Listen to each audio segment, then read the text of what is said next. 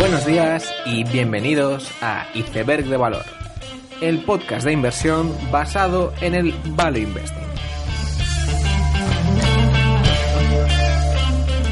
Bienvenidos los seguidores de los métodos de inversión, bienvenidos a Iceberg de Valor. En esta tercera semana de noviembre presentaba resultados Covetrus, que era la empresa de distribución de instrumentos veterinarios que se había fusionado con una startup y la acción pues había caído un 80% y el CEO había dimitido.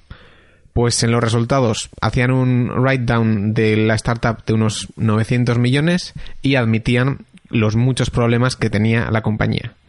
Y bueno, después de eso, la acción subió un 30%, lo cual es curioso, pero no deja de ser un caso más donde pues las noticias eh, son malas, pero están tan asumidas ya en la valoración que hay un rally cuando esas noticias se producen. Varias lecciones en este caso de Covetrus. Por un lado, como en el caso de Bayer, las fusiones se pueden complicar muchísimo y puede haber eh, choques de culturas entre las empresas. Por otro lado, Henry Schein Animal Health había crecido por adquisiciones durante tiempo. Y en estos casos, cuando empiezan a salir cosas negativas por debajo de la alfombra, este tipo de empresas suele implosionar en muchos casos. Además de esto, Covetrus no deja de ser un caso más donde la gente o la directiva miente y se ve como en muchas empresas no se admiten los problemas hasta que no queda más remedio. Y por último, es un ejemplo más de cómo el apalancamiento pues, funciona en dos direcciones y cómo se puede acentuar el resultado final. En otro orden de cosas y uniendo con el episodio de la semana anterior, quería comentar cómo ciertas cafeterías están dejando de usar Square como sistema POS POS por una subida de las comisiones. El sistema POS es aquel que permite procesar pagos de los clientes y el poder admitir pues todo tipo de tarjetas de créditos, programas de puntos y otras funciones en los establecimientos físicos. Y lo que me parece interesante de este hecho no es tanto que las cafeterías estén dejando a un lado Square, sino que estén adoptando Shopify. Es decir, de la misma forma que en Square el punto de entrada al cliente es el procesamiento de pagos y luego pasan a hacer pues la gestión de inventarios, créditos, analytics, publicidad y gestión web, en Shopify el punto de entrada es la gestión de tu página web que luego se traduce en analytics, publicidad, inventario y finalmente post. Es decir, las dos empresas están chocando, llegando las dos por diferentes caminos. Square de abajo a arriba, de post a página web, y Shopify de arriba a abajo, empezando desde la página web y terminando en post. Y esto recalca pues, la necesidad de estudiar estos sectores de una forma transversal para poder entender eh, los riesgos y las oportunidades de cada empresa. Por otro lado, destacar el esfuerzo que está haciendo Facebook en las verticales que no son el core de publicidad durante estas semanas. Esta misma semana se estrenaba Facebook Pay, que sería un análogo de Venmo dentro de las aplicaciones de Facebook. Y además es posible que se pueda utilizar en el futuro como pago en establecimientos. Adicionalmente, añadían WhatsApp Catalog para los usuarios business de pago para que puedan añadir sus productos a su perfil de WhatsApp. Y esto es importante porque hay toda una serie de negocios estilo tiendas, masajistas, peluqueros o pastelerías que usan WhatsApp para interactuar con sus clientes. Y esto puede ser un primer paso para que WhatsApp Business se convierta en una especie de CRM para cierto tipo de negocios. Y finalmente, Facebook anunciaba Instagram Shopping con pagos integrados en la propia aplicación. Esto también es un paso importantísimo debido al número de personas que utilizan la aplicación, la capacidad de conversión de ventas de esta función y el de poder cobrar pues, cierta comisión por parte de Facebook a todo este GMV que se producirá en la plataforma. En conclusión, parece que el foco en Facebook vuelve a ser más agresivo que en el último año y que se expandirán a muchos nuevos servicios relacionados con transacciones. Finalmente, comentar que esta semana se publicaban los 13 Fs de los hedge funds, por lo que están disponibles para sacar ideas y curiosear lo que hacen los fondos más de moda. A mí siempre me interesa ver lo que hacen los hedge funds que más me gustan, como el Rock de Alexander Captain o Cash de Clifford Sosin. Es increíble que Clifford esté comprando Party City, pero por algo es uno de los mejores gestores de los últimos seis años con rentabilidades netas de más de un 30, con una estructura de comisiones de 2,20 y está claro que no hay otra forma de hacer eso que siendo muy muy contraria. En este episodio quería empezar hablando de cómo surgió el podcast, que fue en un julio de hace dos años y todo surge porque yo me había interesado por el mundo de la inversión y aunque realmente no sabía mucho del tema, pues pensaba que podría empezar a hacer un podcast y bueno, la primera pregunta es ¿por qué un podcast? Pues porque es un formato que siempre me ha gustado y que en general creo que transmite cierta cercanía eh, al oyente y por aquel entonces apenas había nada en España sobre inversión. Yo comencé a escuchar podcasts hace pues unos seis años y el primero fue el What the Fuck de Mark Maron y Mark era un monologuista de segunda categoría del que su segunda mujer se había divorciado y se había quedado solo y sin dinero. Entonces se fue a su garaje y empezó a grabar entrevistas con amigos, pero siempre con un tono muy pesimista algo así como el antagonista de Joe Rogan, que siempre suele ser muy, muy positivo. Y así, pues el podcast se hizo famoso y de hecho acabó siendo el único podcast en el que ha estado un presidente de los Estados Unidos cuando Barack Obama visitó el garaje de Mark. En definitiva, pues sí que había visto que con los podcasts pues uno puede llegar a, a conectar con la gente y que puede funcionar y escalar. La idea original era probar, a empezar y, ver qué tal iba. Decir que los primeros siete episodios tenía cero oyentes, pero estaba bien. Era grabar, colgarlo y que no lo escuchara nadie. Una especie de terapia personal. Y bueno, pues ya con el tiempo la idea se extendió y sí que me fue escuchando más gente. Y al principio, pues casi todo era improvisado, empezando por el nombre del podcast, la melodía, eh, no sabía ni lo que quería decir en el podcast, cada capítulo era improvisar sobre una idea, no había regularidad semanal.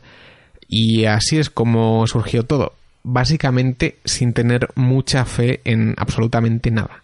Pero quizás la primera lección de la historia es que si eres de los primeros haciendo algo, pues la gente va a tolerar que no seas bueno porque realmente no hay mucha alternativa. Yo cuando empezaba llevaba pues, poco tiempo invirtiendo y mis conocimientos eran limitados. Aún así, pues la gente me escuchaba y probablemente si el yo de hace dos años y medio hubiera empezado ahora, pues probablemente tendría muy pocos oyentes. Y esto es aplicable al mundo empresarial u otros campos. Cuando un cierto campo es muy incipiente, si te consigues posicionar es posible que puedas tener pues, unos retornos que cuando todo sea evidente y el tablero se estabilice, pues no puedas conseguir. Otra pregunta interesante es qué ha cambiado para que ahora me considere mejor inversor. Creo que el principal aspecto es el de entender bien cómo se compone capital dentro de una empresa. Cuando empiezas a invertir, como todos, en lo que te fijas es en comprar barato y no mucho más. Es por ello que la gente se suele centrar en sector auto, retail, etc. Pero una vez que interiorizas cómo se compone capital, pues eso cambia y entiendes que conseguir ideas que multipliquen por 10 en 10 años necesitas eso mismo. Para que se entienda bien, la semana pasada expliqué por qué es normal que una empresa como Match tenga múltiplos altos. Fue una explicación de que si tienes un crecimiento orgánico del 15%, tendrás un crecimiento de flujo de caja del 20% y como no necesitas invertir en bienes de capital, la valoración aumenta ese 20% de crecimiento más el porcentaje de free cash flow yield que hayas pagado por esa empresa. Por esto mismo, este tipo de empresas tienen un free cash flow yield bajo. Y de alguna forma es algo similar a lo que está pasando con Expel y la razón por la que ha multiplicado por 3 este año y que si sigue creciendo como se espera, la valoración puede ser razonable. Y de hecho, esta es la razón por la que Buffett no vendió Coca-Cola a PER 40, o por lo que compañías de investigación que se esperan que crezcan a PIB más 5 durante muchísimos años tengan unas valoraciones, entre comillas, muy altas. O por otro lado, es lo que te hace entender el poder de la subida de precios. Si yo tengo una empresa que vende un producto y si cada año el volumen de ventas aumenta un 3% y los precios aumentan otro 3%, seguramente el flujo de caja aumentará un 10% y si la compro a un free cash flow yield del 5%, pues la valoración de la empresa aumentará pues un 15% anual. Quizás esto mismo no es lo que tenía bien interiorizado en un principio. Y quizás el consejo que daría es que para entender esto bien, lo importante es hacer un Excel con cualquier compounder que uno quiera, sea Google, L'Oreal u otros, coger 10 años, apuntar por un lado ventas, beneficio bruto, EBITDA, EBIT y beneficio, luego debajo gasto en CAPEX, cambio de circulante y flujo de caja, y debajo de esto caja, deuda, cuentas a recibir, inventario, cuentas a cobrar y activos totales y finalmente el retorno sobre el capital empleado. Y haciendo esto para 10 años en 10 columnas en una hoja Excel ves cómo funciona el componer capital y ves cómo afecta un capex alto, un circulante negativo y todos los demás aspectos. Y dices, ah, vale, este tema va sobre esto. Y lo segundo que creo que me faltaba era olfato barra seguridad. Lo que quiero decir es que cada acción tiene una serie de preguntas asociadas, da igual de la empresa que hablemos. La clave es saber identificar esas preguntas, ver si opinas diferente y ese delta de tu opinión versus el mercado, si eso mismo puede generar unas rentabilidades pues muy buenas. Es decir, invertir realmente no va de comprar barato, sino de opinar diferente. Y es el poder identificar muy bien esas preguntas lo que te da seguridad en lo que estás haciendo. Un caso práctico que creo que ejemplifica esto bien es lo que pasó con Angie Home Services en el segundo trimestre. La compañía dice que tiene problemas con Google porque les han subido precios y en vez de crecer un 25%, pues crece un 22% y rebaja expectativas. La acción bajó un 50% y uno dice, ¿cómo es posible caer un 50% por crecer 3 puntos menos? Es que lo que ocurre no es eso. Lo que está ocurriendo es que el mercado cambia su visión de la compañía y pasa de considerarla un marketplace a un lead generator. Además de que lo iguala con otros negocios que han tenido problemas con Google como TripAdvisor o Yelp. Por lo tanto, la acción sufre un re-rating de marketplace a generador de leads, haciendo que su múltiplo sobre ventas pase de 5 a 3 y mirando el año siguiente a 2 y muy poco. Por lo tanto, si tú opinas que ese re-rating no es correcto, existirá una oportunidad, ya que el tipo de perfil de negocio de un marketplace versus un lead generator es diferente en márgenes y ventajas competitivas. Por lo tanto, el dilema está claro y tu rentabilidad dependerá del punto hasta que tú tengas razón. Evidentemente luego puede suceder pues, cualquier suceso aleatorio que sea ajeno a esas preguntas que tú te has planteado, pero eso no deja de ser pues la cola de la distribución de probabilidades.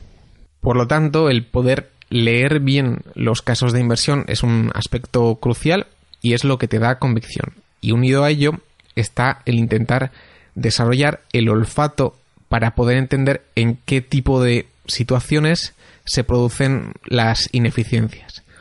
Una tendencia muy extendida en la inversión en valor es el de comprar empresas con problemas.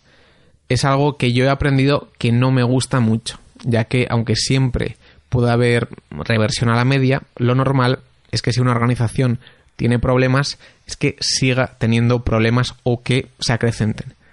Es por ello que la frase de Andreola está muy bien cuando dice, pues yo no quiero comprar cuando haya sangre en las calles, quiero comprar cuando no haya nadie en las calles. Porque al final, pues cuando hay sangre en la calle, en muchas ocasiones esa sangre acaba siendo la tuya propia también. El otro tema que en un principio tampoco tenía desarrollado es una rutina mínima de cómo trabajar.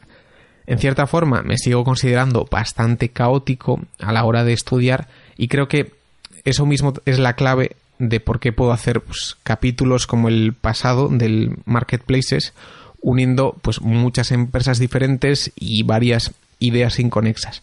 Aún así, sí creo que he mejorado estableciendo una rutina de seguimiento de empresas. Por ejemplo, pues para Inglaterra se puede usar la página Investigate para que te lleguen alertas de diferentes compañías. Por otro lado, para seguir en Estados Unidos, por otro lado, para seguir Estados Unidos, lo más útil me parece utilizar la aplicación Feedly, ya que hay una extensión de Google Chrome que te permite añadir RSS y entonces puedes ir a la página SEC de la empresa que quieres seguir, clicar en la extensión y así puedes ver cualquier nuevo documento de la empresa en la SEC en tu página de Feedly.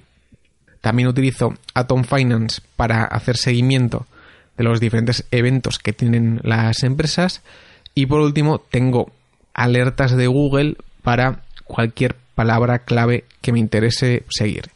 Evidentemente, si tu palabra clave es Facebook, pues vas a tener muchas noticias que no te interesan.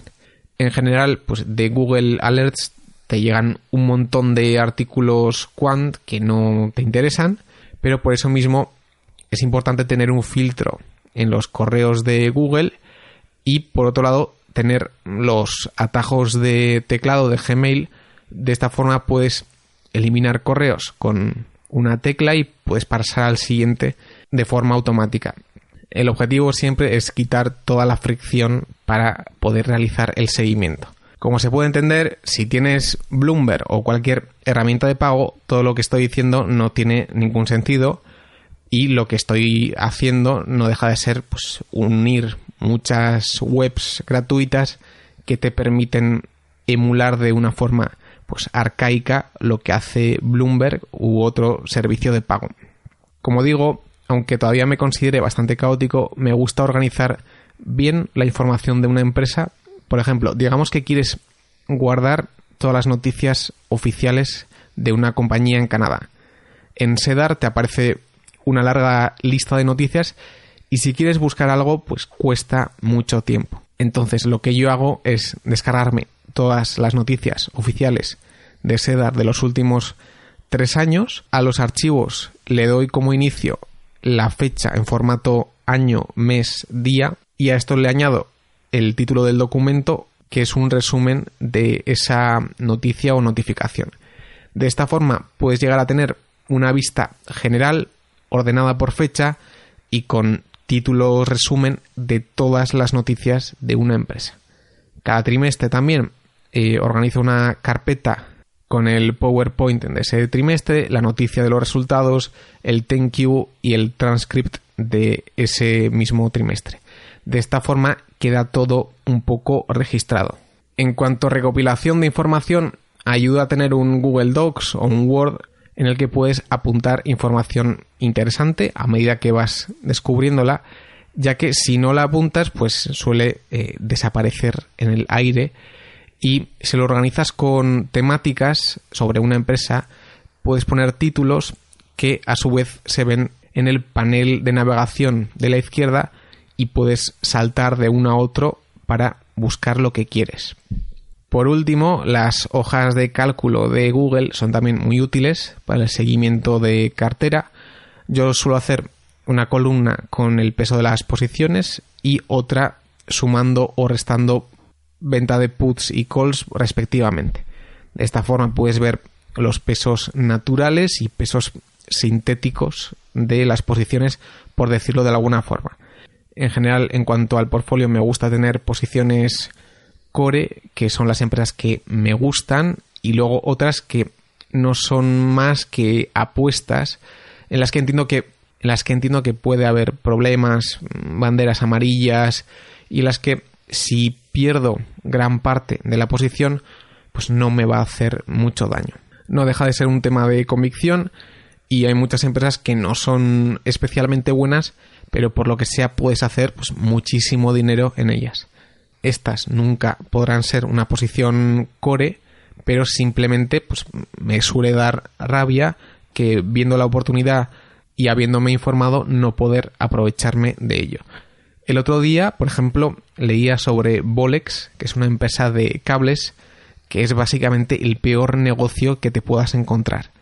Pero por otro lado, pues han mejorado su margen bruto del 18 al 23, apenas tienen CAPEX porque todas las operaciones son manuales, están creciendo y están a 5 veces EBIT. Pues bueno, pues eh, eso me hace que me interese. Nunca pondría mucho peso en una empresa así, pero puede llegar a ser una apuesta. Eso a su vez te permite equivocarte y aprender algo que en posiciones más core pues te acabarían haciendo bastante daño. Pero queda claro que Bolex pues nunca podrá ser un Expel, un Ferronordic, un Angie, un Keywords, un Select Interior Concepts o, un GAN. Pero quién sabe si puede merecer la pena eh, hacer esa apuesta. Además de las formas típicas de hacer seguimiento que he mencionado, hay que tener en cuenta que absolutamente todas las empresas son diferentes y hay que monitorizar diferentes cosas. Por ejemplo, en Expel sigo su cuenta de Instagram al día y las cuentas de algunos de sus clientes y de Santec, que es su principal competidor. Y uno podría pensar que seguir el Instagram de una empresa pues es una chorrada, una pérdida de tiempo, pero no lo es. Además de que puedes ver pues geografías a las que se están expandiendo, el otro día, por ejemplo, pusieron una story de una convención donde un empleado de Expel había dicho que eh, octubre había sido el mejor mes de la historia de la empresa. Entonces, yo ya sabía esa información antes de que lo dijeran en la conference call y es una información que no es pública o no es abierta. En GAN PLC, por ejemplo, hay que seguir los números oficiales mes a mes de cada uno de los casinos y ver dónde está saliendo nueva regulación. Y de esta forma, pues hay que conformar un método diferente para cada empresa para tener un buen seguimiento. En cuanto a otros recursos y generación de ideas, Twitter suele ser clave muchas veces pero también los 13Fs, los RNS de la mañana, Vic o Seeking Alpha. Una cosa que suelo hacer también en Inglaterra es repasarme todo el foro ADVFN para una determinada empresa que quiero comprar. Y aunque es tremendamente laborioso y hay muchísimo ruido, suele ser muy bueno para entender el sentimiento hacia una empresa y por qué está barata o cara. Aún así, la idea principal que querría transmitir es la de informarse de sectores que a uno ya de por sí le gustan por cualquier razón. Porque es eso mismo lo que te va a hacer que te informes más, que te hagas preguntas que no se hace nadie y que encuentres tú mismo ideas de inversión. Y si quieres pues expandir eh, tus conocimientos en un sector, pues lo ideal suele ser ir a los Capital Markets Days de las empresas más grandes, ya que si te interesa una cierta microcap, seguramente no te está dando información de calidad, pero si tienes a otra comparable más grande, puedes utilizar su información para completar tus huecos en esa microcap.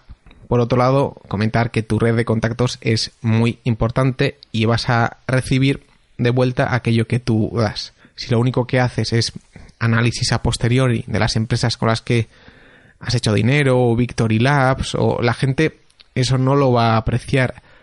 Mientras que si te expones, aportas valor y en parte pues te arriesgas, eso la gente lo, lo va a acabar valorando.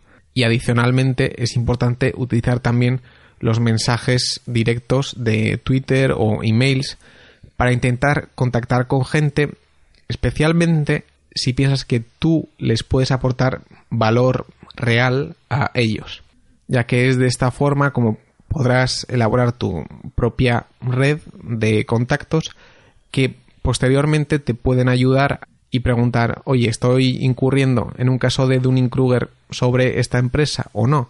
Y al final, si elaboras esa red, pues te pueden ayudar a tener segundas opiniones.